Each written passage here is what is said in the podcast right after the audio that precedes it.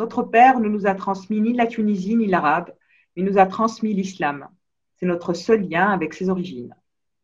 Notre invité est aujourd'hui Hakim El-Karoui, entrepreneur et essayiste franco-tunisien. Hakim El-Karoui est normalien, agrégé de géographie.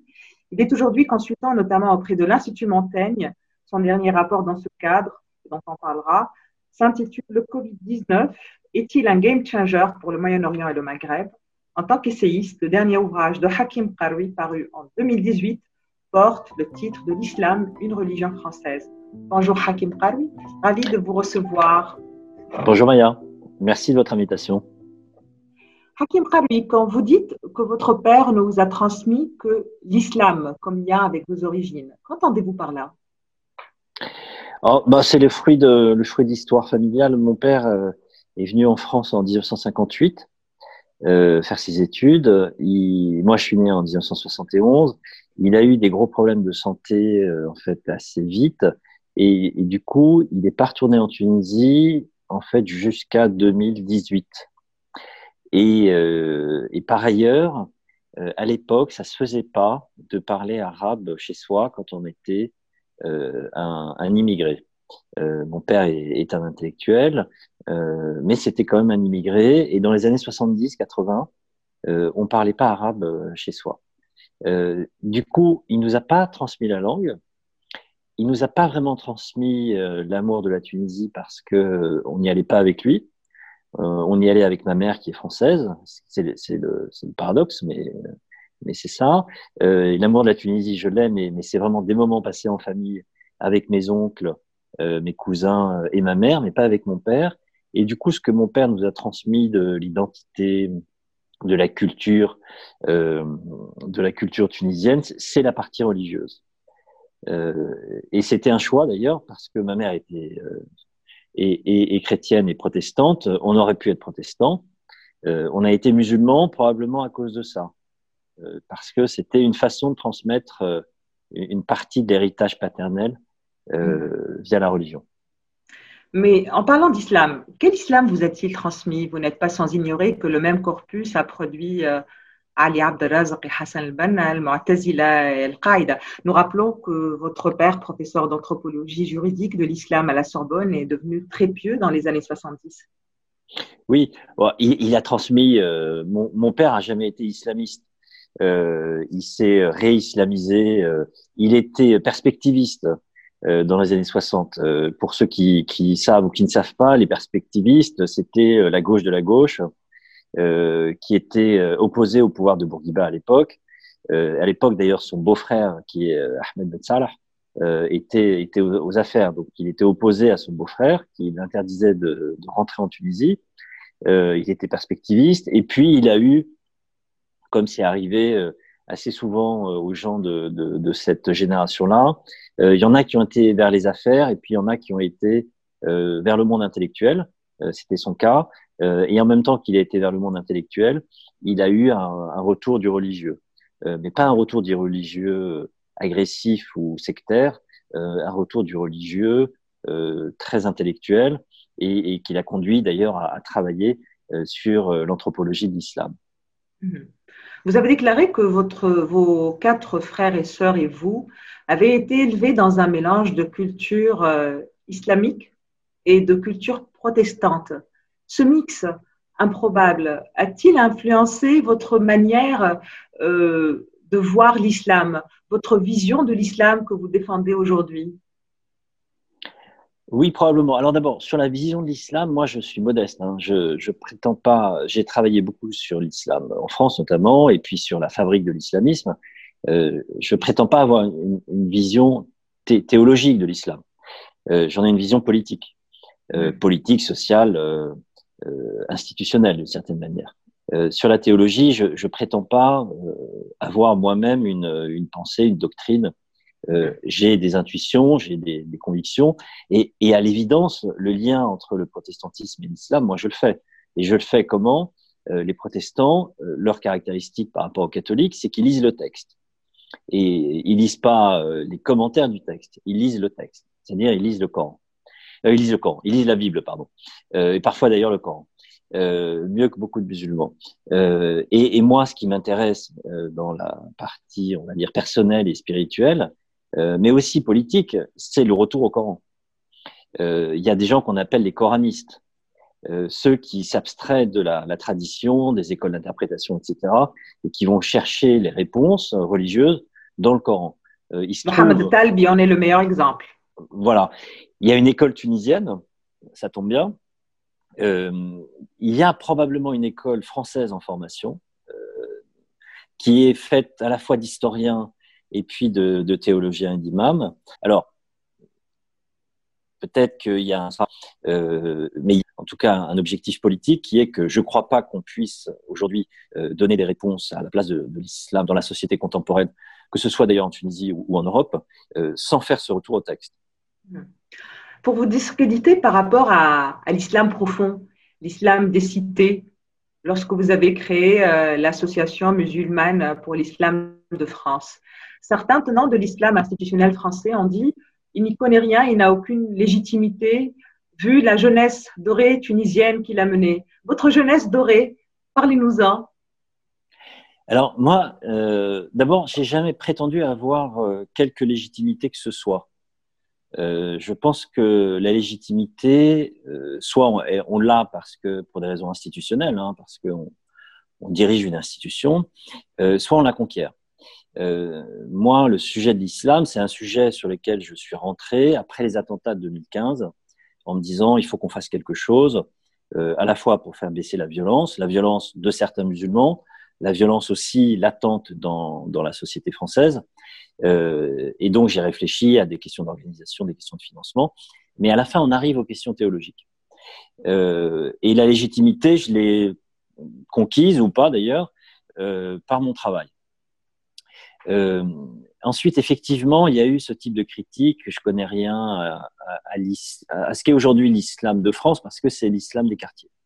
Moi, je viens pas des quartiers populaires, je viens d'un monde, euh, d'un environnement intellectuel euh, plutôt favorisé, favorisé sur le plan des idées, pas du tout sur le plan financier. Et ma jeunesse dorée tunisienne, bah, elle, a, elle, a, elle, a, jamais existé parce que j'ai jamais habité en Tunisie. J'ai toujours vécu en France. Euh, je, je, suis venu en Tunisie chaque été euh, depuis que je suis tout petit euh, en vacances voir mes cousins comme comme tous les enfants d'immigrés. mais voilà, j'ai pas eu de jeunesse dorée. Et en France, mes parents étaient, étaient universitaires. Euh, ils avaient beaucoup de capital intellectuel, mais pas beaucoup de capital financier. Euh, donc, euh, vous dites donc, mes parents sont des intellectuels sans moyens. Bah, je vous dis, ils ont, des moyens intellectuels, ils n'ont pas de moyens financiers, ça les a jamais intéressés. Euh, C'était comme ça et c'est pas un problème. Mais en tout cas, ma jeunesse dorée tunisienne, euh, elle n'a pas existé parce que ma jeunesse n'a pas été dorée euh, et puis elle n'a pas été tunisienne. Hakim Kar, bien connu en Tunisie jusqu'en 2011, votre nom y éclate à la faveur de deux notes exhumées par Mediapart lors des événements qui sont passés en Tunisie, de notes que vous avez adressées au président Ben Ali en plein événement du 14 janvier, énorme scandale à l'époque. Commentant cet épisode, vous déclarez à Libération en 2018 Je me suis engagé comme un con, la main sur le cœur, n'a fait de moi un salaud.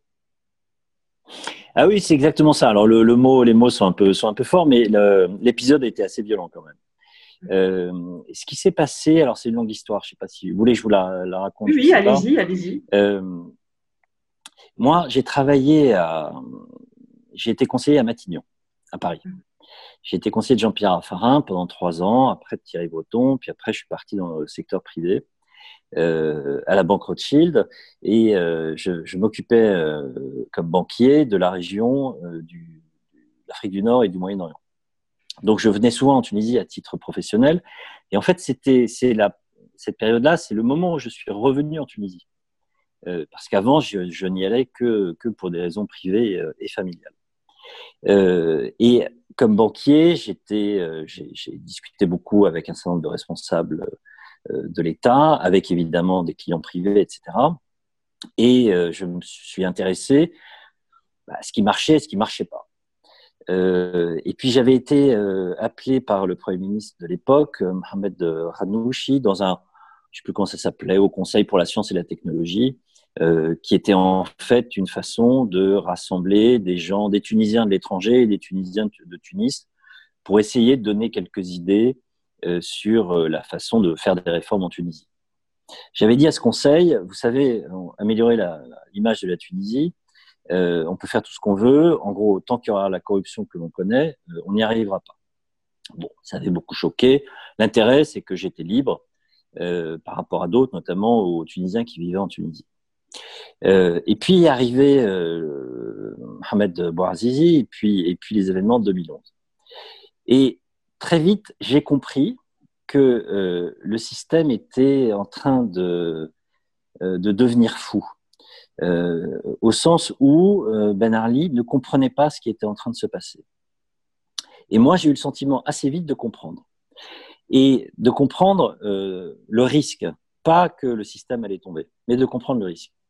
Et je me suis dit, qu'est-ce qu'on peut faire? Euh, Soit j'étais euh, j'étais en France à l'époque, hein, j'étais pas du tout en Tunisie, j'ai jamais rencontré Ben Ali de ma vie, mais euh, je me suis dit, ça va mal finir. Et ça va finir dans un bain de sang, tout simplement parce que comme il ne comprend pas ce, qui, ce, qu'il se passe, la seule réponse qu'il va pouvoir donner, c'est la violence. Et, et donc, euh, euh j'ai fait ces notes. Euh, je connaissais euh, très bien Marwan Mabrouk, pour qui j'ai beaucoup d'estime. Je lui ai passé, en fait, il ne parlait plus à Ben Ali, il l'a passé, peu importe. Du coup, ça a circulé, c'est probablement comme ça d'ailleurs que qu'ensuite Mediapart les a eues. Et ces notes, en fait, j'en suis très fier et j'en suis très fier encore aujourd'hui. Il faut les lire non pas avec euh, une vision euh, anachronique, c'est-à-dire en sachant ce qui s'est passé après, mais en se replaçant dans le contexte de l'époque. Donc si c'était à refaire, vous le referiez? Ah, Je le referais exactement de la même manière. La, la différence, c'est que je les détruirais. Euh, je les détruirais après le départ de Ben Ali parce que je me dirais, oulala, euh, le monde a changé et on ne peut plus les comprendre. Mais qu'est-ce que je disais? Je disais en gros, il y a mieux à faire qu'assassiner votre peuple il faut virer votre femme, il faut virer vos conseillers, il faut, il faut entamer une, une transition démocratique euh, en douceur, d'une certaine manière, euh, mais il faut l'entamer. Euh, je pense qu'à cette période-là, personne ne disait ça à Tunis, personne. Et d'ailleurs, la meilleure preuve, c'est que si Madame Leïla Ben Ali les avait eus, et si elle était restée au pouvoir, je pense que j'aurais été interdit de séjour en Tunisie. Donc, dans le contexte, très sincèrement, je ne je, je, je vois pas ce qu'on me reproche. Après, évidemment, euh, il est parti. On a dit que, alors, euh, c'était le titre de Mediapart. L'ex-plume de Raffarin a conseillé Ben Ali jusqu'au bout. Je vous ai dit, Ben Ali, je l'ai jamais rencontré de ma vie. Et puis, euh, j'ai vu Edwy Plenel plus tard, le, le, le, directeur de Mediapart. Il m'a dit, mhm. bah, vous aviez tout l'air d'être un salaud. Votre oncle avait été Premier ministre de Ben Ali. Vous aviez été vous-même conseiller d'un Premier ministre français. On se souvient que Madame Alliot-Marie avait eu des propos particulièrement déplacé sur la coopération policière entre euh, la France et la Tunisie. Euh, je travaillais à l'époque à la Banque Rothschild. Mm-hmm. donc vous imaginez ce que signifie symboliquement la Banque Rothschild. Et puis j'étais ami avec Marwan Mabrouk, le, le genre de Ben Ali. Donc mon, mon, mon tableau, mon, mon, compte était bon. Euh, si j'avais fait ça, c'était pour sauver Ben Ali, évidemment. Euh, ce à quoi je lui ai répondu, si c'était à refaire, je le referais. Et euh, pour moi, ce qui était à sauver, c'était pas Ben Ali, euh, c'était l'architecture institutionnelle de la Tunisie. Et je ne crois pas que 5 ou 10 000 morts euh, assassinés par les, par les policiers de Ben Ali, c'était une bonne idée pour la Tunisie. Voilà. Mmh. Hakim Karoui, ne pensez-vous pas qu'il était pour le moins présomptueux de vouloir conseiller un président que vous ne connaissiez pas? Oui, ben, vous savez, on fait des choses, c'est présomptueux. si c'est présomptueux, ça sert à rien vous envoyez une note euh, et puis euh, il ne la lit pas et puis d'ailleurs ça ne sert à rien. Euh, ce qui est le l'inattendu de l'histoire, c'est que je ne sais pas s'il a lu cette note et ah, probablement pas. Probablement pas. Effectivement, c'était présomptueux, idiot. je suis certain, par contre, qu'il me connaissait pour une raison simple, c'est que des Tunisiens conseillers d'un premier ministre français ou d'un chef de l'exécutif européen ou de, occidental, il y en avait pas beaucoup. Euh, mmh. et vu le, la du système de, renseignement euh, euh, de, Ben Ali. Je pense qu'il, me connaissait. Par ailleurs, j'étais le neveu de mon oncle. Il connaissait bien mon oncle. Euh, donc, ce que je m'étais dit, c'est que avoir un avis extérieur de quelqu'un qui connaît un système démocratique, peut-être qu'il peut avoir envie de regarder une note. Et, très sincèrement, si, la note pouvait le, convaincre qu'il y avait mieux à faire que qu'envoyer les chars ou les policiers ou les snipers pour tirer dans la foule, elle méritait d'être écrite. Est-ce que vous avez été dans la rédaction de, cette note par votre oncle Hamid Al-Qaroui, qui était Premier ministre de Ben Ali de 89 à 99 Non, non, pas du tout, non. votre oncle, vous n'avez pas du tout de rapport avec lui sur la chose politique, alors qu'il s'y connaissait normalement beaucoup mieux que ah, vous si, si, si. sur la chose politique tunisienne de l'époque? Non, non, j'ai, toujours eu, et, il vient de décéder euh, très récemment, euh, oui. Euh, paix à son âme, j'ai toujours été très proche de lui. mais à ce moment-là précis, je parle des quelques jours avant le, le 14 janvier, j'ai pas échangé avec lui particulièrement. Mhm. Par contre, j'ai échangé avec lui après, parce qu'en fait, ce que j'ai fait vraiment en Tunisie euh, à cette période-là, les, notes, je vous dis, euh, ça m'a pris euh, deux fois une heure. ça n'a pas mobilisé beaucoup de temps. Et je ne sais absolument pas ce qu'elles sont devenues. ce que je sais, c'est que je suis venu en Tunisie le 19 janvier. donc ça, c'était le mercredi. là, pour le coup, j'avais beaucoup parlé avec mon oncle et mon oncle a contribué le 14 janvier au soir, le 15 janvier, à, mhm. euh, disons, à, essayer de stabiliser la situation. Euh, sachant que moi, euh, et je pense que c'est la raison fondamentale pour laquelle j'avais fait ça. j'ai été élevé avec mes, mes, oncles tunisiens, avec trois oncles tunisiens en fait, trois, trois grandes figures. Mhm. Sidi Hamed, Hamed Khaloui, donc frère de mon père, Ahmed Ben Salah, qui est le beau-père, le beau-frère pardon de mon père, et puis mon grand-oncle, qui est l'oncle de, de Ahmed Khaloui, qui est euh, Ahmed Nourdine, qui était euh, proviseur du lycée de garçons euh, à Sousse, qui a été plusieurs fois ministre dans les années 60 et, ambassadeur ensuite. C'est les trois figures politiques qui m'ont qui m'ont vraiment formé. Et ces trois personnalités qui ont chacune à sa manière construit l'État et reconstruit la Tunisie indépendante. Et moi, euh, qui avais euh, cette expérience à, Matignon, euh, je, m'inscrivais dans leur, dans leur filiation. Et voir la Tunisie s'effondrer, l'État tunisien s'effondrer, en fait, ça m'était insupportable. C'est pour ça que je suis venu, c'est probablement pour ça que j'ai fait les notes avant, et c'est clairement pour ça que je suis venu après. là, pour le coup, et ça c'est vrai pour conseiller Mohamed Ranouchi, euh, et ce que j'ai fait, c'est que à partir du mercredi 19, pendant euh, cinq, moi je suis resté cinq jours, on a mis en place une équipe. Mhm. Au début, c'était pour gérer la communication parce que je trouvais que la communication était catastrophique. Euh, et puis en fait, il s'est agi très vite de refaire un gouvernement. Mhm. Et c'est comme ça qu'il y a eu dans le deuxième gouvernement euh, Ranouchi beaucoup de ministres franco-tunisiens. Mhm. Euh, c'était des gens en fait qui étaient venus avec moi euh, Mehdi Hawass, Elia Jouini, enfin il y en a eu euh, plusieurs, ou des, ou des gens qui étaient déjà en Tunisie. Euh, et nous, on était venus, la main sur le cœur, effectivement, pour aider. Et, moi, quand j'ai vu que l'équipe était à peu près constituée, le dimanche matin, je suis rentré à Paris en disant j'ai fait mon boulot. à bientôt, messieurs. Maintenant, le, disons, j'ai fait un petit transfert de technologie démocratique. Mm-hmm. Voilà. Mais ça n'a pas tenu, ce gouvernement n'a pas tenu à l'époque. Est-ce que vous pensiez qu'il allait tenir N'aviez-vous pas vu cette déferlante euh, qu'il y avait Non, il n'a pas tenu. Il n'a pas tenu, oui et non, parce que là aussi, il ne faut pas avoir une lecture rétrospective.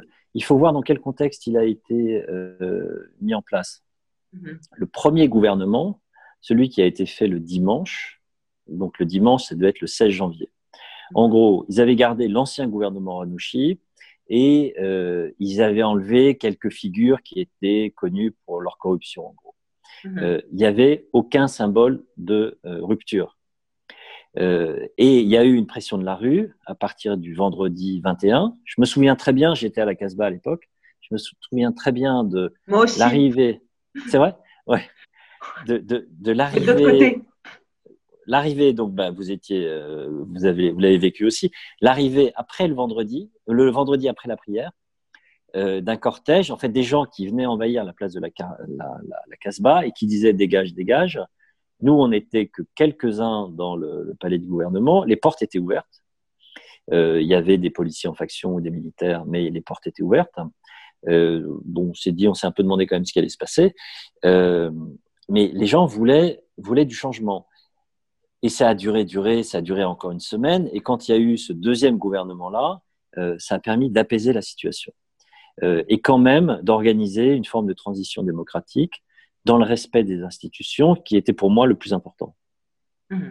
Et après, moi, je suis rentré, je suis arrivé par hasard, je suis sorti quand je me suis dit, euh, euh, ma, place n'est plus là parce que euh, d'une certaine manière, je suis pas assez tunisien pour pour rester. j'ai laissé mes amis, plusieurs sont rentrés au gouvernement et moi je suis rentré à Paris et j'ai regardé ce qui se passait et, je suis devenu un, spectateur tout à fait neutre. Hakim Karoui, en 2019, euh, vous fondez l'Association musulmane pour l'islam de France, la MIF. L'islam et son organisation publique n'ont commencé à être dans vos centres d'intérêt qu'à partir de 2015. Avant, vous étiez euh, plutôt dans la politique arabe de la France, la désoccidentalisation du monde, des thèmes euh, ça. Qu'est-ce qui s'est passé? Quel a été le, déclic? Vous en avez parlé au début de cette interview. Ah, le, déclic, c'est les attentats. Hein. C'est très, simple. Euh, c'est d'ailleurs l'attentat contre Charlie Hebdo. Euh, et les attentats eux-mêmes ou la réaction aux attentats? Comment ces bah, attentats ont pu se faire? Enfin, tout. Comment les attentats ont pu se faire. La réaction de la société française, que j'ai trouvée très digne et, en fait pas du tout hostile euh, aux musulmans, ou en tout cas pas du tout comme ça aurait pu être euh, s'il n'y avait pas eu cette forme de résilience. Euh, et puis ce qui m'a engagé à intervenir, c'est aussi la réaction des musulmans. J'ai trouvé qu'il n'y avait pas de réaction des musulmans. Pas parce qu'ils étaient complices, mais parce qu'ils ne savaient pas comment faire. et que certains, par ailleurs, étaient pas très clairs. Parce qu'on a quand même beaucoup entendu, bah, ils l'ont bien cherché. Euh, et, ça s'inscrivait pour moi dans, euh, la suite de, mon parcours, euh, la connaissance que j'ai du monde arabe par mon histoire familiale, mais aussi parce que j'ai vécu en Égypte deux ans et demi à la fin des années 90. Donc j'ai vu ce qu'était une société gangrénée par les frères musulmans. et puis après, il y avait la connaissance que j'avais de la Tunisie et puis de, de la société française et notamment de, de ces quartiers populaires. Et je me suis dit, il y a vraiment quelque chose à faire. Et ce qu'il faut faire, c'est de l'organisation, mais c'est d'abord idéologique. Il faut lutter contre la prise de pouvoir par les islamistes sur l'islam. Et c'est ça qui m'intéresse. Et en même temps, je trouve que c'est un le travail qu'ils ont fait est absolument extraordinaire euh, en termes de construction d'une hégémonie euh, culturelle, idéologique, théologique. Euh, ils ont réussi à faire croire que leur lecture très très parcellaire et, et très récente en fait de, l'islam était, était la lecture de l'islam. Mhm. Ce qui m'inquiète d'ailleurs beaucoup, c'est que dans le monde arabe, et notamment en Tunisie, je pense que la Tunisie est, le pays où il pourrait y avoir un discours critique sur l'islam. Ce qui m'inquiète beaucoup, c'est qu'il y a quasiment plus de grands intellectuels qui, qui, parlent du sujet. Euh, vous citiez Mohamed euh, Talbi, il y en avait quelques autres, Hichem Jarib par exemple. Euh, Youssef Sadir aussi. Youssef Sadir, etc. Mais regardez quel âge ils ont. Mhm. Euh, les jeunes générations, elles ne sont plus sur ce sujet-là. Et, le discours sur l'islam, il a été laissé très largement aux islamistes. Et, je pense que c'est une erreur du camp, entre guillemets, progressiste ou du camp laïque, euh, d'une certaine manière, de laisser tomber l'effort, l'effort d'interprétation, l'effort de travail euh, sur l'islam. Mhm. Hakim Karoui, pour résumer votre démarche à la MIF, vous faites ce raccourci, vous dites, pour organiser l'islam en France, il faut parler argent. Oui, alors l'argent, c'est un moyen. Euh, mais en fait, si vous n'avez pas d'argent, vous faites rien. Donc, mhm. euh, plutôt que d'avoir plein de grands projets et puis de se dire c'est dommage, on aurait pu faire quelque chose de formidable, mais euh, on n'a pas de moyens, je pense que enfin, mon idée, c'était de commencer par la question financière et ensuite d'essayer de déployer un certain nombre de projets, des projets à la fois sur le terrain et puis des projets intellectuels théologiques. Parce que je vous dis, la bataille, elle est d'abord théologique. Euh, et puis par ailleurs, l'argent, c'est important parce que euh, les influences étrangères se font euh, sur l'islam en France par l'argent. Comme il n'y a pas beaucoup d'argent, eh ben, les fidèles vont chercher dans les pays du Maghreb, en Turquie, dans les pays du Golfe, ils vont chercher de l'argent. Et à partir du moment où vous dépendez de quelqu'un, ben, en fait, il peut placer qui ses imams, qui ses sermons, qui ses, ses youtubeurs, qui son idéologie, son interprétation. Et donc l'argent, en fait, c'est une façon d'être indépendant. Mhm. Mais Hakim lui parlait d'islam de France et non pas d'islam en France. N'est-il pas problématique en soi? Pourquoi on ne parle pas de bouddhisme de France ou de judaïsme de France? Parce qu'on parle d'un islam de Tunisie. On parle d'un islam marocain. Pas spécialement. Ah. Pas spécialement. Alors, on parle d'islam. Il y a un islam égyptien. En fait, quand on dit islam de France, on parle de quoi? On parle d'organisation de l'islam. Mhm. L'organisation de l'islam en Tunisie, c'est pas la même que l'organisation de l'islam en Algérie. on pourrait dire alors l'islam islam en France, pas islam de France. Islam de France, c'est comme si cela portait une volonté d'aménager une certaine exception à la laïcité à la française. Non, je, dirais dans le sens inverse. Je pense que l'islam de France, c'est plutôt une exception euh, islamique. Euh, mhm. L'islam de France, c'est deux choses en fait. C'est un projet d'organisation, de structuration, de financement et donc euh, mhm. d'indépendance, mais c'est aussi un projet intellectuel. Mhm. C'est aussi un projet spirituel. C'est la rencontre entre l'islam et la pensée critique. La France, c'est la pensée critique. c'est je pense donc je suis. C'est je doute donc je suis c'est euh, le travail qui a été fait au XIXe siècle, notamment sur les grands textes bibliques, avec les instruments de la raison. Euh, et c'est ça qu'il faut faire aujourd'hui, à mon avis, sur l'islam. Et euh, ce travail-là, on peut le faire plus facilement en France que dans le monde arabe, aux musulmans. Mais Hakim Khalwi, quand vous dites vous-même s'abriter derrière la laïcité pour justifier l'impuissance publique, me semble très dangereux. C'est comme si c'est la laïcité qui posait problème. C'est comme si vous demandiez à, l'État de s'adapter alors que l'exercice euh, du, culte correspond à un droit liberté et non pas à un droit créance. Oui, euh, en fait, je dis ça dans un contexte assez précis. J'ai beaucoup travaillé avec les différents responsables français depuis, euh, depuis 4-5 ans sur ce sujet-là et avec les administrations. Et dans un certain nombre de cas, à l'évidence, on a besoin que l'État finance un certain nombre d'activités euh, notamment quand c'est l'idée même d'État ou l'idée même de République française qui est remise en cause par les islamistes. Et très souvent, on m'a dit ah oui, vous avez raison, mais on ne peut pas à cause de la laïcité. Euh, la laïcité fait que euh, on n'a pas le droit de financer un travail qui n'est pas un travail religieux, mais qui est un travail d'analyse critique, critique des textes religieux. Et si on faisait ce travail d'analyse critique des textes religieux et si on le diffusait, en fait, on pourrait contrer le discours islamiste. Donc, je pense que c'est une, mauvaise image, une mauvaise interprétation de la laïcité. Moi, je suis pas contre la laïcité. Je pense que c'est un instrument de liberté. Euh, mais euh, en fait, en France, très souvent, dès qu'on parle de religion et encore plus euh, d'islam, en fait, les gens ne comprennent plus. ça leur fait peur. Ils savent que c'est un sujet compliqué. Ils savent que c'est un sujet sur lequel il y a beaucoup de coups à prendre. et donc, ils bottent en touche. Et ils disent laïcité. Et laïcité, effectivement, effectivement, c'est l'autre mot pour dire l'impuissance publique. Moi, je crois que l'État a beaucoup à faire.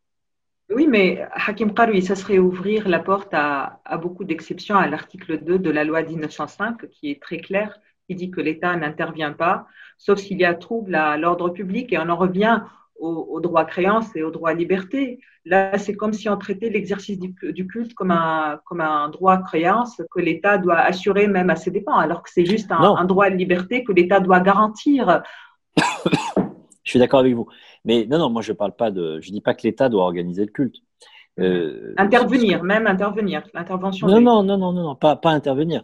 Euh, ce que je dis, c'est que quand l'État est mis en cause par les islamistes, l'islamisme, c'est quoi? C'est un grand projet. C'est une, une, une narration du monde. C'est un grand récit du monde. La République, c'est une idéologie, c'est aussi un grand récit du monde, c'est qui dit quelle est la place de l'individu, quelle est l'égalité entre les hommes et les femmes, euh, quelle est la liberté du citoyen, etc. C'est deux projets qui sont face à face, l'un contre l'autre. Et quand euh, la République dit je ne peux pas lutter contre l'islamisme parce que je suis laïque, je dis que la République se trompe. Donc ça ne veut pas dire que la République doit organiser le culte ou qu'elle doit s'ingérer dans l'exercice du culte. Ça veut dire qu'elle doit permettre à certains acteurs de faire un travail laïque d'interprétation des textes religieux. Pas un travail religieux, un travail laïque. Mais souvent, les décideurs publics, les responsables, les hauts fonctionnaires ne comprennent pas ça. D'abord parce qu'ils comprennent rien à l'islam, tout simplement parce qu'ils n'y connaissent rien, et ensuite parce qu'ils ne connaissent pas tout simplement le concept de laïcité. Mais à la limite, Hakim Karoui, on pourrait euh, justifier, à la limite, je dis, l'intervention de l'État par euh, la deuxième partie de l'article 2, sauf si le culte représente un trouble à l'ordre public et par certains aspects, euh, l'islamisme qui découle de l'islam, c'est quand même le même corpus, représente un trouble à l'ordre public aujourd'hui, mais, si, mais aussi la question, si l'islam aujourd'hui a cette image de trouble à l'ordre public, est-ce uniquement un problème de financement? Vous, posez la question en termes de financement. Euh, par exemple, on a longtemps glosé sur le financement étranger, alors qu'il s'avère que le financement étranger est finalement marginal.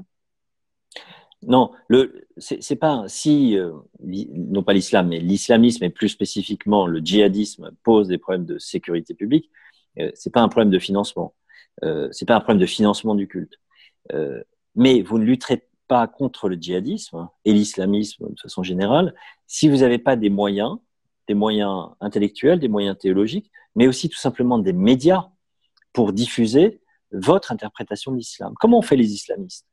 Euh, Ils ont eu des idées, des discours, des leaders, euh, ils ont eu des médias, ils ont eu des militants, ils ont eu euh, au début des cassettes, ensuite euh, des chaînes de télé, et maintenant ils sont présents partout sur les réseaux sociaux.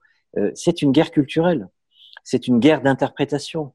Euh, et si vous n'avez pas des moyens financiers pour la mener, vous êtes sûr de la perdre. donc l'argent n'est l'argent c'est qu'un moyen, c'est pas du tout une fin en soi, mais c'est une nécessité si on veut mener cette guerre idéologique à l'intérieur de l'islam. Et cette guerre-là, il faut la mener. Mais le problème essentiel de l'islam, Hakim Karoui, n'est-il pas euh, l'interdiction aujourd'hui, pas uniquement aujourd'hui, d'une lecture historiciste de l'islam, une lecture qui le remettrait dans son contexte historique et qui permettrait de le faire évoluer Est-ce que vous êtes dans cette démarche à la MIF? Mais personne n'a jamais interdit une lecture historique de l'islam. Euh, si, si. Euh, si, par exemple, euh, des gens comme Farah Foud ont été assassinés. Les gens qui ont Ali, on, se, rappelle le destin de Ali Abdelrazak. Toutes les personnes qui ont osé, on voit le, ce qu'on dit aujourd'hui de Youssef Sadiq, le takfir de Hichem est aussi. Non, c'est interdit au sens, au sens où il y a eu de la violence contre les gens qui voulaient.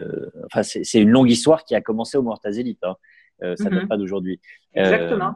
Euh, il y, a, toujours eu un combat à l'intérieur de l'islam, qui est d'ailleurs souvent pas un combat théologique ou spirituel, qui était un combat politique, et qui était un combat pour le pouvoir. Donc il y a eu ce combat-là.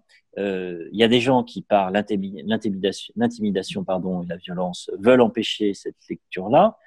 sauf que mhm. cette lecture-là, dans le contexte occidental, dans ce qu'est aujourd'hui la société française, la société européenne, et d'ailleurs de plus en plus la société tunisienne, elle est plus que jamais nécessaire. Parce que sinon, vous n'arrivez pas à réconcilier euh, l'islam avec la modernité occidentale. Sinon, si vous si vous faites pas cette lecture-là, euh, vous créez du conflit. Vous créez mmh. le choc de civilisation dont parlait Huntington.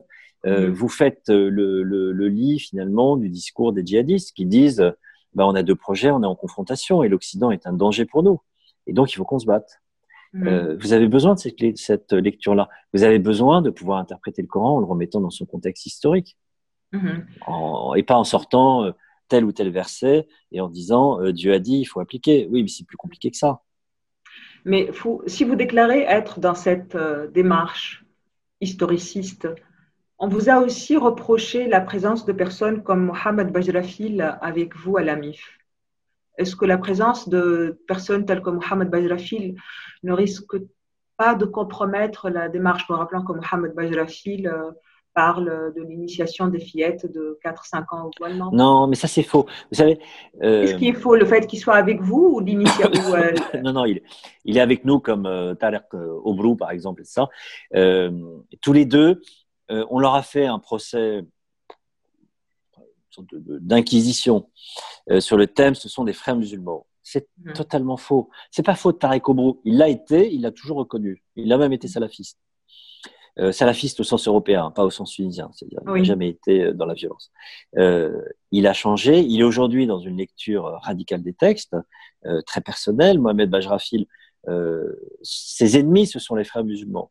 on lui fait dire des choses qu'il n'a jamais dites, ou alors, vous savez, on prend une phrase on l'enlève de son contexte, on la coupe et on dit regardez ce qu'il a dit, alors qu'il a dit l'inverse. Mais Hakim pour Mohamed, je suis d'accord avec vous pour Tarek Obrou. J'ai suivi euh, la personne, mais pour Mohamed Bajrafil, je viens d'écouter moi-même une vidéo qui est d'ailleurs sur Dailymotion, où on lui pose l'âge, la question sur l'âge du voilement.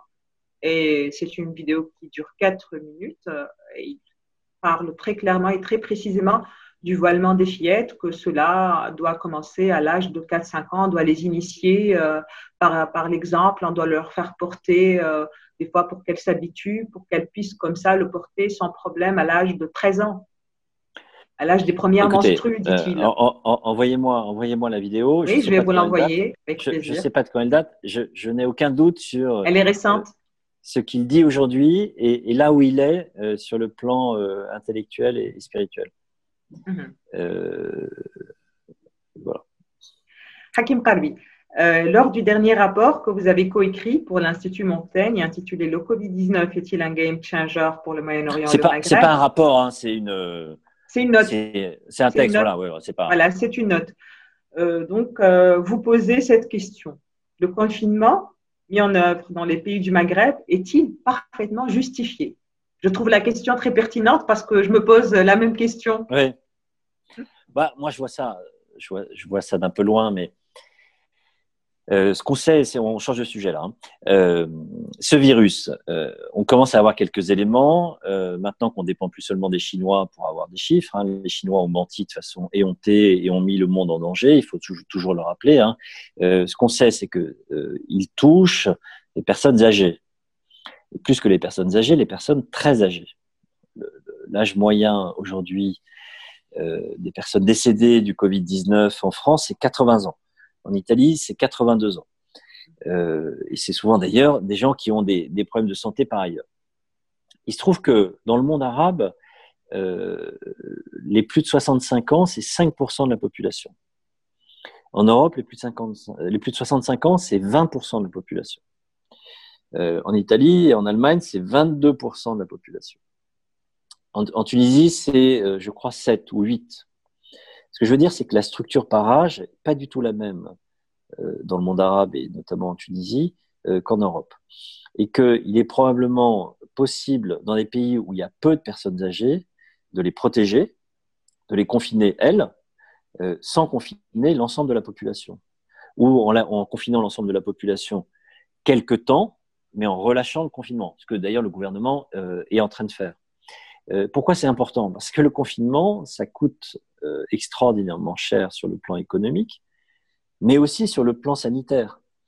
Parce que la pauvreté que ça va créer, le chômage que ça va générer, euh, le désespoir que ça va engendrer, tout ça va avoir des conséquences, non seulement économiques, mais aussi des conséquences sanitaires. Euh, les gouvernements le savent, hein, c'est pas avec plaisir qu'ils ont fermé tous les pays du monde quasiment, mais vraiment moins de temps, moins, moins ça dure et mieux on se porte. Et pour ça, euh, il ne faut pas forcément se, forcément se calquer sur euh, ce qu'on fait des pays qui ont des, risques potentiels qui n'ont rien à voir, tout simplement parce qu'ils ont une personne, une part de la population âgée qui est beaucoup plus importante. Euh, il faut aussi regarder quel est son risque à soi. Alors, Vous pensez qu'il y a eu mimétisme dans l'approche tunisienne et maghrébine Je pense que tous les gouvernements du monde se sont dit le plus simple pour moi, c'est de faire comme les autres. Après, en Tunisie, il y a des spécificités qui, qui plaident, elles, pour le confinement. Euh, d'abord, il n'y a pas beaucoup de lits de réanimation. Mhm. Euh, ensuite, il y a une prévalence de pathologies qui sont dangereuses, euh, comme par exemple le diabète.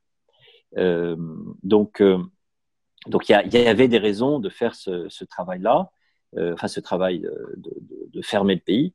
je pense qu'il y a aussi des bonnes raisons de le réouvrir et si possible pas trop tard. Mhm. Vous demandez aussi dans votre note s'il n'y aura pas de moment chinois en Afrique du Nord comme ailleurs. Oui, ça c'est avec la tentation de tous les gouvernements, c'est d'aller chercher de l'argent en Chine et euh, les Chinois vont, euh, vont faire le tour de, l'Afrique et pas seulement de l'Afrique en disant nous on est là pour vous aider, euh, l'Occident ne va pas vous aider. Moi je pense que la Chine a un, rôle considérable dans la propagation de l'épidémie.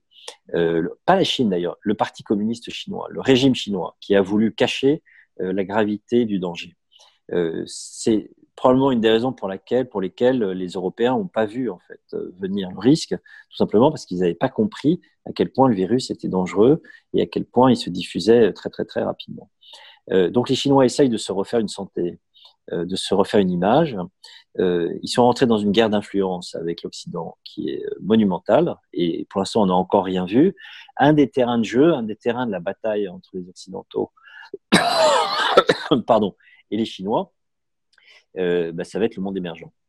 et, notamment le monde arabe. Alors, pour les Chinois, l'Algérie est plus importante parce que l'Algérie, d'abord, ils y sont depuis longtemps, puis l'Algérie exporte du, gaz notamment. les pays du Golfe sont essentiels. Hein, il faut toujours rappeler le premier client de l'Arabie Saoudite, c'est le Japon. Le deuxième client, c'est la Chine. Euh, et c'est le cas pour euh, tous les pays pétroliers du Golfe. Euh, c'est différent avec l'Iran parce qu'en Iran, son premier client, c'est la Chine aujourd'hui. Donc les Chinois sont présents. ils vont vouloir construire leur influence. Ils se disent que l'Occident est empêtré dans la gestion de la crise et qu'ils ont des cartes à jouer. Et donc, ils vont essayer. Et je pense qu'il ne faut pas tomber dans leur piège. Parce que les Chinois, ils sont encore pires que les Occidentaux. Euh, ils ne donnent rien, ils prennent. Euh, et ils prennent dans une logique d'hégémonie, non pas d'hégémonie euh, globale sur le monde. Eux, ce qu'ils veulent, c'est un monde dicté par les intérêts chinois. Ils n'ont mhm. même pas l'idée de l'universalisme. Les Français sont, les Américains sont pénibles parfois avec l'universalisme, mais ils prétendent penser le monde dans l'intérêt du monde. Les Chinois, ils pensent le monde dans l'intérêt des Chinois. je ne crois pas que ce soit l'intérêt des Tunisiens ou des Algériens que de se mettre dans la main des Chinois. Et vous proposez d'ailleurs euh, dans votre note à, l'Occident de s'adapter par rapport à cette offensive chinoise? Oui, l'Occident, il a disparu. Par rapport au pays du Maghreb. Oui, oui, alors il y a déjà le concept d'Occident. L'Occident, c'était un concept agressif. Euh, je pense que, et d'une certaine manière, il a disparu euh, avec Donald Trump, mais déjà avec Obama. Obama s'intéressait beaucoup plus à la Chine qu'à l'Europe. Trump méprise absolument l'Europe. Euh, mais là, il y a un adversaire commun. L'adversaire commun, c'est la Chine. Moi, j'ai écrit un livre en 2010, vous voyez, ça fait déjà dix ans, qui s'appelle Réinventer l'Occident, et qui parlait déjà de la Chine, et qui disait la Chine, c'est pas un allié. La Chine, c'est si ce n'est un ennemi, au moins un adversaire. C'est peut-être l'occasion pour l'Occident de se réinventer, mais de se réinventer intelligemment. C'est-à-dire de laisser son côté, euh, euh, comment dire, arrogant et, et inefficace, et de construire des vraies solidarités. Et là, ce qu'on voit, par exemple, c'est qu'il va falloir rapatrier des usines qui sont en Chine, à l'évidence. Par exemple, euh, euh, tout le système de santé qui dépend de la Chine, euh, la, première urgence des gouvernements après la crise, ça va être de le rapatrier. et où est-ce qu'on peut le rapatrier en, respectant les, logiques de coûts économiques? Bah, Évidemment au Maghreb. Donc c'est une, une, opportunité pour la Tunisie et d'ailleurs aussi pour le Maroc absolument considérable il faut que le gouvernement tunisien se saisisse de cette opportunité. Et les Chinois vont vouloir probablement venir construire des usines chinoises en Tunisie pour continuer à vendre en Europe. Euh, je pense qu'il y a mieux à faire. Merci beaucoup, Hakim Karoui. Nous allons nous quitter, euh, comme d'habitude, dans cette émission en musique. Sur votre choix musical, vous avez choisi Maria Callas et Ben Leandro Lantana. Que dit ce choix de vous? Ah, Moi, je suis un grand mélomane un grand mhm. mélomane euh, classique. J'aime beaucoup aussi la musique classique euh, arabe que j'ai appréciée en, Égypte. En Kalsoum euh, C'est là où vous avez appris l'arabe d'ailleurs, l'Égypte. Voilà, c'est là où j'ai mal appris l'arabe. malheureusement, mais, mais oui, Oum Kalsoum, Abdel Wahab aussi. J'adore Abdel Wahab. Mhm. et d'ailleurs aussi Mohamed Abdel Wahab. Et, et, la Calas, je trouve que euh, c'est de l'italien, euh, c'est euh, extraordinairement sensible, mais, mais il y a une résonance méditerranéenne. Donc, je pense qu'on n'est pas si loin d'Oum Merci Hakim Karoui pour ce bel échange. Merci, de nous avoir suivis et à la prochaine déconfinade. Merci encore Hakim. Merci, à bientôt. À bientôt.